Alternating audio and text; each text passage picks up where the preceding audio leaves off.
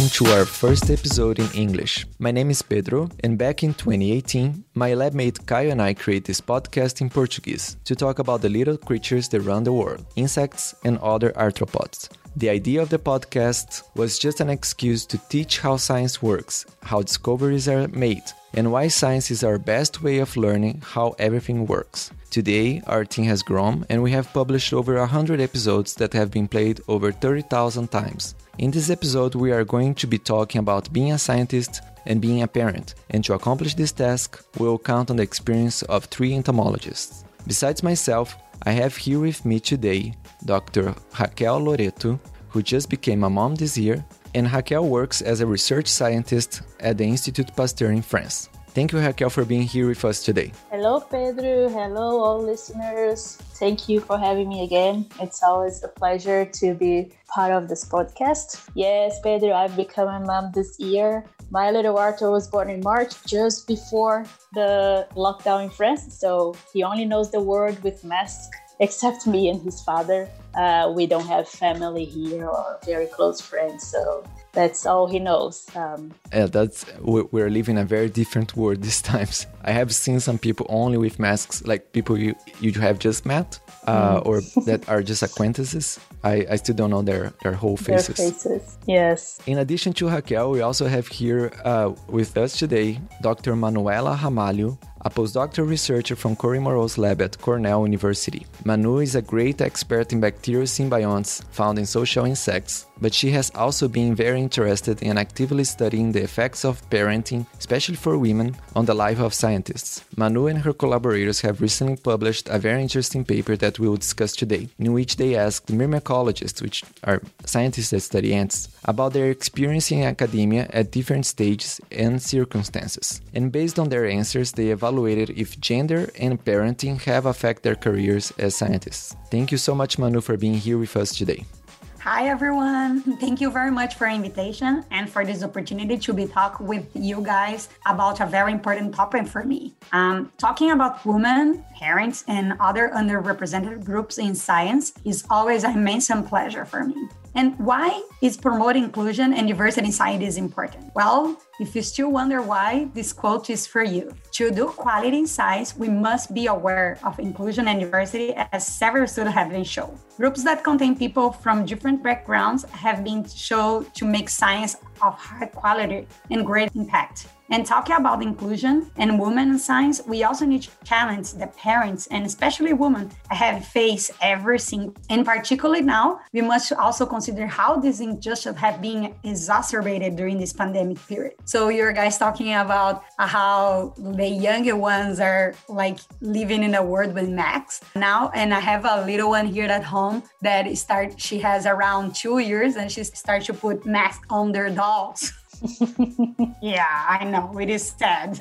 That's very nice, Manu. Um, it's also important to say that inclusion is necessary in all the different uh, segments of the society, not only science. Women and other underrepresented minorities, they deserve to have their rights equally to everybody else uh, in all the segments, not only science. And in fact, the pandemic, uh, as I said, my son was born during the pandemic. And as a scientist that lives abroad, because that's very common for scientists, not living in the same hometown as the family, being isolated from the world with a newborn at home, it was oh, not uh, fun. I bet. Yeah, so um, let's start our conversation about your recent publication. Yes, it's a very important conversation, and we're very glad uh, to be able to talk with uh, someone that actually has uh, investigated the topic. So let's go to our questions.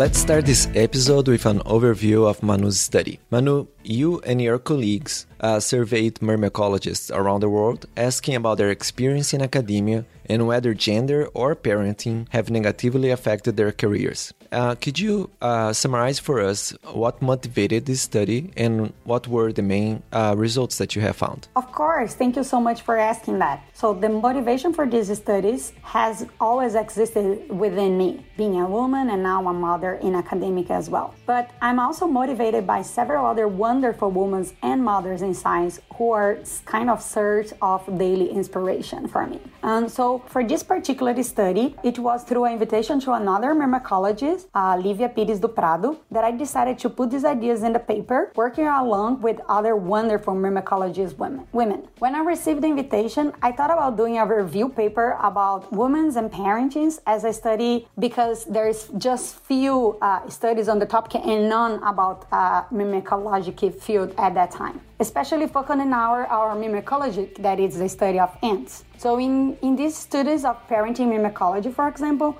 we would like to know mainly the impact or arrival of children in our myrmecology career, which often involves field trips, for example. So, in this paper, we invited the myrmecological community with and without child to answer an online questionnaire. So, research without child served as a control group for our analysis. And our main findings indicated that even after five years of the arrival of the children, the scientists' parents are still impacted by the academic activities that involve travel, such as attending a conference or doing field trips. And this is for me was like, whoa, five years? I don't have this time. so if you think that is in these meetings that researchers renew themselves, learn, uh, meet new students, and make new partnerships, we cannot allow all of these parents to be let out of this activity. I don't know what do you guys think, but I don't have five years to wait until like, and that's the point. We stop to analyze after five years. So maybe the impact will be even longer than that. So this is what, yeah, this was like, whoa, no, we need to do other things. So to keep the talents in myrmecology, we uh, suggest seeking for measure to include these parents, us, like uh, there is here in US what is happening it is uh, creating a kids space at these events. And this helps a lot. Actually I bring uh, my daughter to an entomology conference in Canada and was great. And I know the evolution meeting is also doing this but this kind of practice it is more common at least here in US that I know but for example in Brazil I know that this is not a thing yet or there is few efforts that start to become um, more common, but we still need to spread the word uh, for the entire world to mix more uh, these kind of events inclusive for the entire family. That's really interesting, Manu. And I forgot to make a disclaimer to our listeners that the three of us study ants. We are all myrmecologists, or at some point we're myrmecologists, and we're all parents as well, so we we have some experience uh, to share about the, this topic.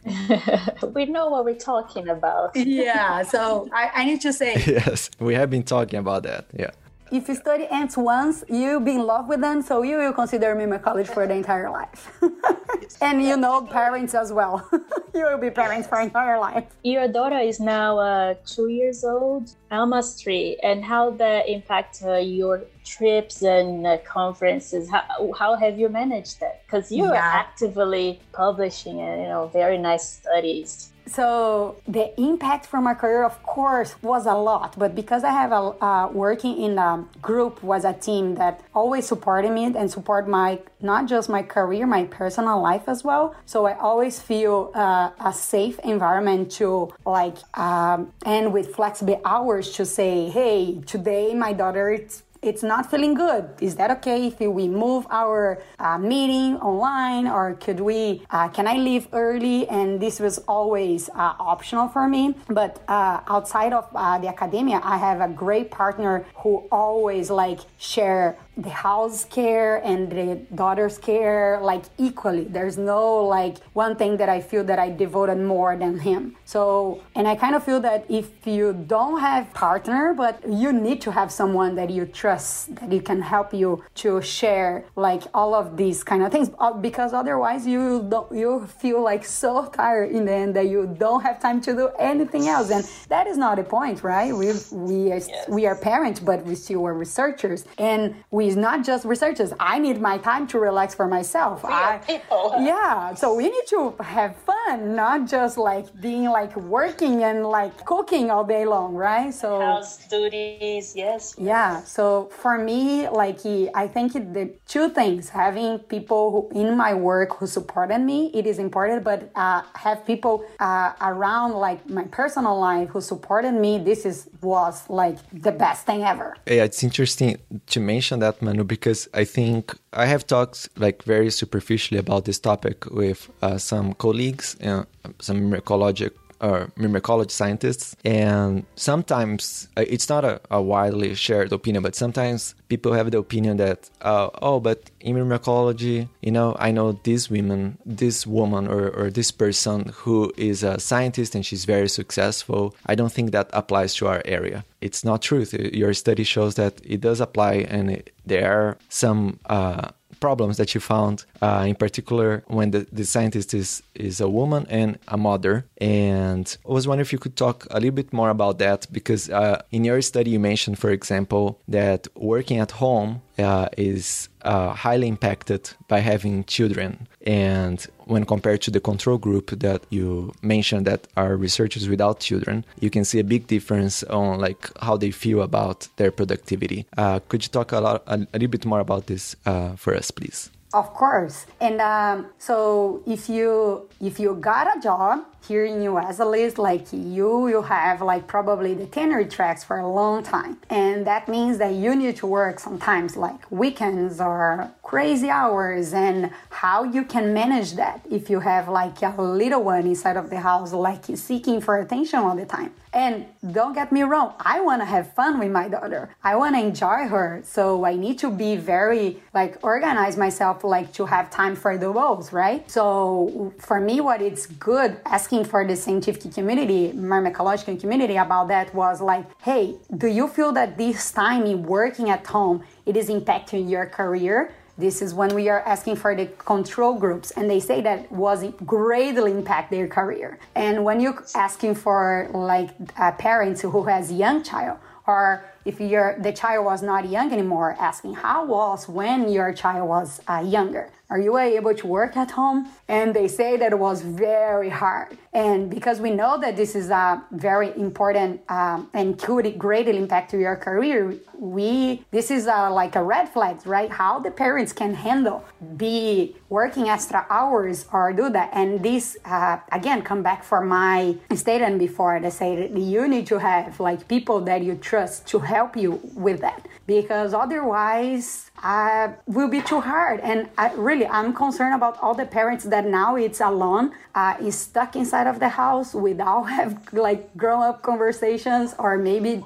like time free because this is important especially for keeping your your mind in a safe place. So i kind of feel that uh, i say that very often like for you raise a child you need a village. You is not like one thing that you can do by yourself. Otherwise i'm concerned about you because it is too hard for do alone. So you need to have people that you trust to help you with that. Yeah in, in science we are often away from family. Which would be the village that we trust and yeah. we rely on. But we manage to do things either yeah. way, right, Manu? Yeah, and I, definitely the pandemic it makes everything worse now because we cannot hang out. Like, but uh, so Raquel mentioned something really like true. Like it is very unlikely that we will find a job like close to our parents or the same city that we are born, right? So in academic life, this is basically, I would say, never happened. Like, but other things like in my experience i have um, met amazing people that i totally trust around but again this is because um, i'm working in a, a team like Moreau lab it is always like a very excellent group who amazing people who i want to hang out with them all the time not just because like work related, because they are awesome. So if they are awesome, I wanted them hang out with my daughter and I wanted them like hang out in the weekend. So if I need them to help me with Nikki, I they already have did that before. So and uh, here in Ithaca that I'm working now, we we are so lucky that we discover another Brazilians around who also have childs around, and we are kind of helping each other, uh, not through just the pandemic, but like doing everything. Like if something emergent happened with a child, like we are here for all of us. So I kind of feel that that's a healthy way to do parenting with a very nice group around. Manu, that's very interesting what you just said about having a supportive community, uh, people that can support you, especially when you have a newborn or you have small children and you're trying to get uh, work done, but you also you're trying to, to raise a family. Uh, that's, a, I think, a very good transition to our, the next question that Raquel is going to ask, which has to do with uh, those biases uh, that we find, structural biases in academia and also in other uh, work environments outside academia. Yes. So Manu, I would like to know your opinion about uh, both as a woman and as a scientist and an advocate for women in science. This very recent and polemic uh, publication that was published in a serious journal that is well known. This study was about mentorship and how uh, mentors can impact their mentees' career in the long term. And uh, among other results that they present, they came up to a statement that said that having a male mentor might be better for a mentee. And they say that because the results say that a woman, if your mentor is a woman, you're less likely to be successful uh, down the road in your career. I mean, this is it is impressive that a serious journal published something like this in, yes. in 2020 i would like to know your opinion about that's a very excellent point. Uh, so this study hurt me a lot. As a woman as a scientist a parent as a foreign like I, uh, someone who lived their country. So receive all of this during the pandemic time was a terrible terrible terrible time. So i disagree with the premise and the conclusion of that they reach. So I don't want to uh, give them too much credit saying the name of the journal or the name of the researcher with that. But uh, I'm following several movements of uh, women in science regarding these. And there is even an open letter that you can search this online and find uh, this open letter would that reaffirms all of the supporters of female scientists and scholars at all levels. In this letter, they ask for signatures for everyone who does not agree with the results of these papers. These have been widely disseminated in social media, and I will take this opportunity to invite you, the listeners, join us and sign this letter, regardless of gender, of your, your gender, to make our scientific community more inclusive and diverse. We need to count with you, with us, to beat this kind of terrible publication that is not helping no one doing quality science uh, leave the link uh, to this uh, open letter form uh, in the description of this episode for the listeners that are interested in supporting. Yeah, that's excellent. Thank you so much. And and please, so I tried to focus in the better thing that came out with that was all hearing all like people that I'm not the only one angry about that. So this is, was very good, and I hopefully this uh, movement will not stop just with the letter, but please sign. We need you more people together on this for be this kind of publication. And uh, I would like to say, I don't know if we said this already, but Manu, your mentor is a woman, right? right? Yes, my mentor is a woman, and this is one was so I I had both uh, women and males mentors in the past, and uh, uh, both have great impacts on my career. And my my supervisor now, Moreau, it is one of the best in our field, our myrmecological field. So I have lucky to have her, and she's mm-hmm. always supported me, not like just my academic life, my professional life, but my personal life. So I really recommend for you have like women mentor in your career. And Cory, it's amazing. Like and she's also advocated for women's science and parenting science and and other underrepresented groups in science. So it is, and I think all of these, all of Cory Stones, uh, everything that she brings to the table to the lab makes our uh, our work environment pretty awesome. So thank you, Cory.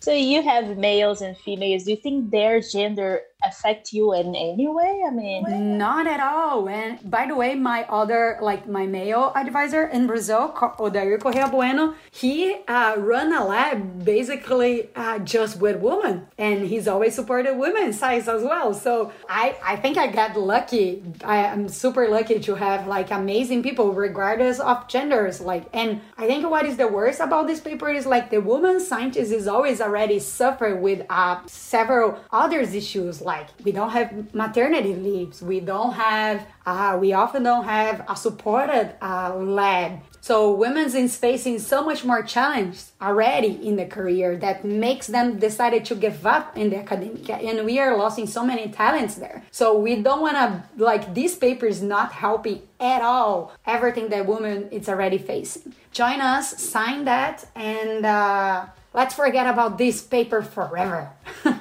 yeah, it's interesting. So this paper that we don't want a name.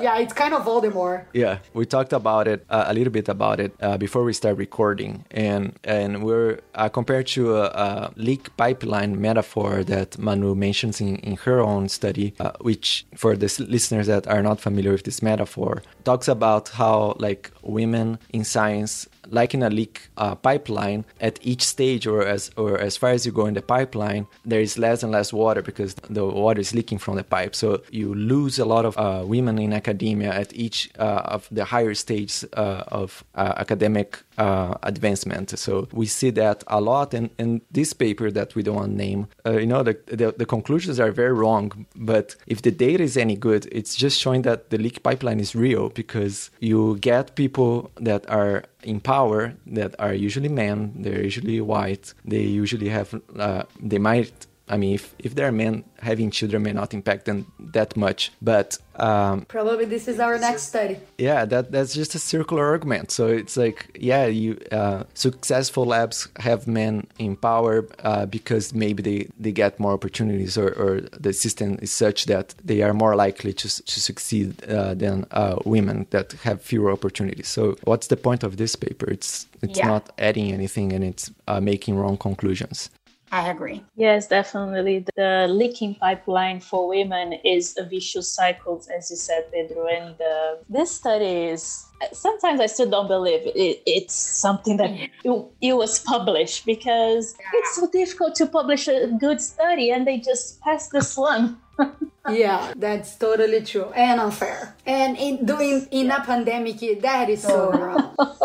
Let's go to our third question so that we leave our, our, our disappointment to that paper and, and go to maybe um, some of the solutions that we came up being parents in academia or, or, some strategies that we use. And of course, in an ideal world where bias against mother or bias against gender would not exist, you would still have other types of pressures left in academia, such as the notion that like you should be working 24 7 uh, to become a successful scientist. So I want to ask both uh, Manu and Raquel, what strategies have you found to work uh, in balancing your work life while uh, leaving time for yourself and for your family? So that is an excellent question. So I think we mentioned a little bit already, but I want to highlight that again. So I think is one of the biggest challenge in of adult life. It is not just off in the myrmecology field. So balancing personal and professional life, that is the, the hard task for everyone. So and this is even more complicated when we, you become a parent right? I think you, you three agree you, two, you two both agree with me on that. And um, i can't speak for all of the mothers but for me what has really worked it is being able to fully share all my like take care of my house and take care of my daughter with a really good partner. So there is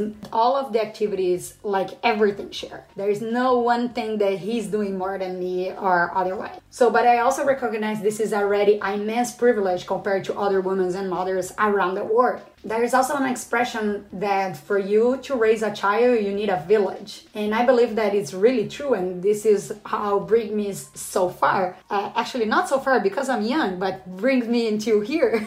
and don't get me wrong, I'm still working with Nicole, leave the diaper. So I have a lot of things to do, uh, not just being as being a mom, but uh, as being a scientist as well. So we need to have people around that we can count on. And so to always be able to move forward. And this is particularly uh, worrying for me, especially now during this pandemic time, uh, with all the mothers isolated at home, often alone with all uh, the household chores, plus the childcare, plus online classes, and many, many, many Zoom meetings. So we need to take care of all of these mothers. And I wish I can hug all of them and say that you are not alone. So I'm with you. I have a clue what you are experiencing right now. So I think this is also a great opportunity to say for everyone who is in a place where they are able to make a action or a decision about it. So we need to rethink deadlines and measure advantages of scientific career that all of these mothers and women of science are not even more harmful in the coming next years if you think the way that we have valued uh, the careers for women uh, and seeing that women are already submitting less paper compared to men's during this pandemic time and this is even worse when you're considered moms in academia so we need to do something. We need to change the way that we are analyzing this for the future, for the next years. Otherwise, will be even worse. What do you think, Raquel? Yes, um, I agree. The model that we're following in academia is doomed for women. Um, and overall, I think the academia model is not doing so well, but especially for women, for mothers. And uh, I think every woman in, that works in academia or everywhere has a has a story where they they have suffered some type of uh, sexism. Every woman might have a story that they directly suffer some. Uh, they felt offended or they were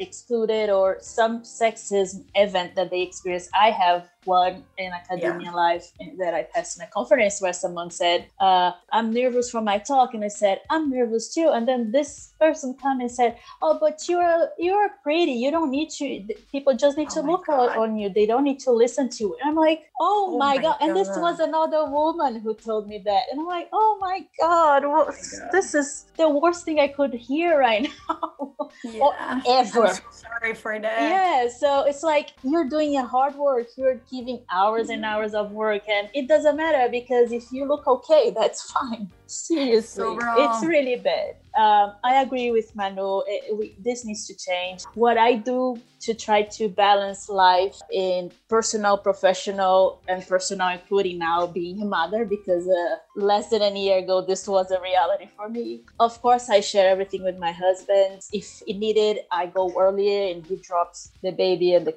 in the daycare. I come early or he comes earlier to pick up the baby. We always have a flexible arrangement, which it's possible because we are in academia. To be honest, we have this flexibility, which helps a little bit. Unfortunately, I live in France. Uh, we moved here for two and a half years ago, so we don't have this village that is so important. It's really two of us taking care of the baby, so it is sometimes very heavy. Of course, all the joy is there. Yeah, but uh, what I do is when I'm at work now, I feel like I can be more focused and directed to what I need to do on that day because if I don't finish the day that I need to pick up him in the crèche, uh, in, in the daycare, then I don't finish. I need to leave. I'm not gonna leave my baby in the streets. Yeah. so uh, so I need to be more focused. I need to be more planned, more organized. So that helps to organize better my days and when I come home, I try to dedicate the time to him, to the baby, because otherwise I'm working hard and paying someone else to spend all the time with my child. I mean, what's the point of that? Uh, yeah, that that's, that's not, yeah, that's not what we're doing here. You know, uh, if you want to have kids just to live with someone else, I know oh. it's hard and the, the marketing wants you to work all the time, but it's on us to say, I did my job today. This is enough. Uh, I have a life. here in France, yeah. it's funny because there is something that they say here that different from the United States that they don't um work, they don't leave to work, they work to live. Ooh, so they work like as they need, but that's not their life when I got pregnant, I went to the medical work doctor that there is in the Institute Pasteur where I work because we work with uh, different things that might harm. There, there are some chemicals that are um, harmful and that we need to be extra careful. And as pregnant, some some of the reagents you cannot handle. So you need to go there and talk to them. And I, she, the, the doctor said something to me that I'll never forget. She said, "You and your babe come first. Your job is just a job. If you're not here, anyone can do it. You come first. Your babe comes first. The job will be done one way or another." So that helped me. This this different way of seeing life definitely helps me. I don't feel as much pressure as I felt when I was in the United States because this pressure exists there very much. Yeah. So I think uh, being more focused at work, sharing things with my husband because I don't have anyone else here. And when I'm with the baby, I am with the baby. I'm not doing other stuff like work related. Otherwise, I don't do any of them. so quality time with the baby also it's uh, it helps. Of course and you definitely don't want to miss that. Exact so that's how i balance things. And you are doing an amazing job raquel. Hopefully you hopefully that they think the same. He of course you're the best mom for him. Yeah i'm sure that's true.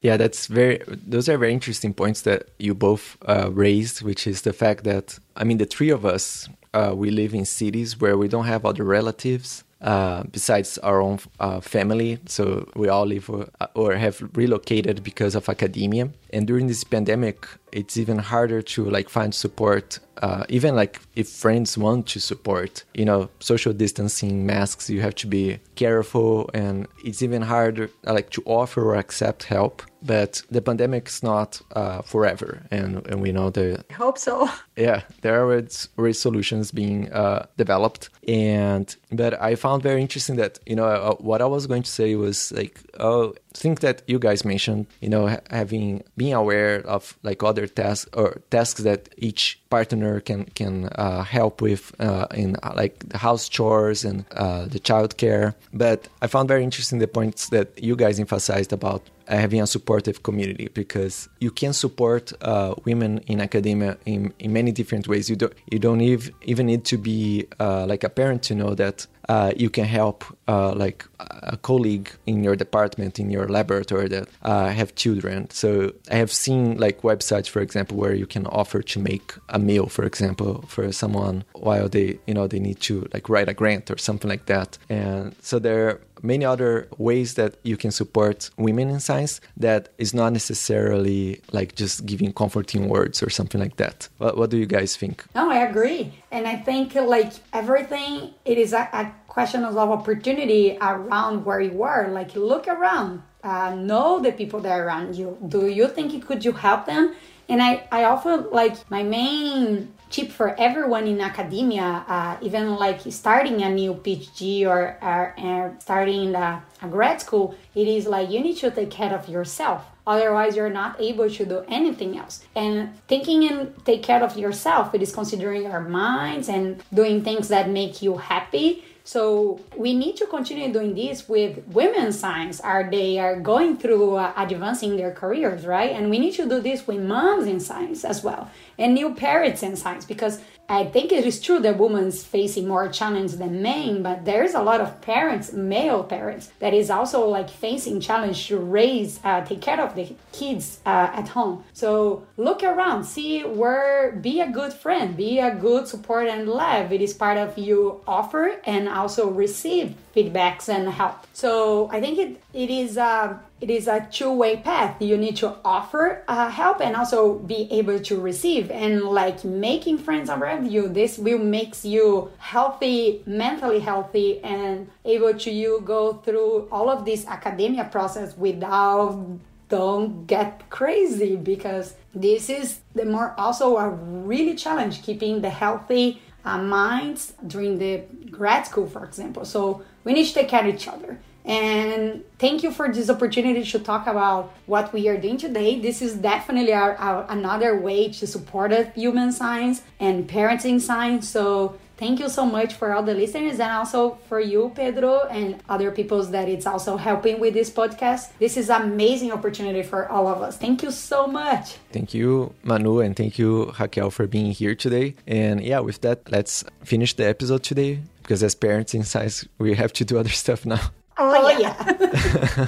so, Raquel, would you like to say something before we go? Uh, yes. Uh, well, thank you, Pedro, again for inviting me, and for thank you for the listeners uh, for being here with us. Uh, I agree with Manu. Everybody can help everybody. The pandemic is not. Uh, it's kind of not allowing this so much, but you know, uh, we only move forward together. So let's change the vision of women's science, uh, parenting science, and everywhere else can only do that together. Excellent. So until the next episode, and bye.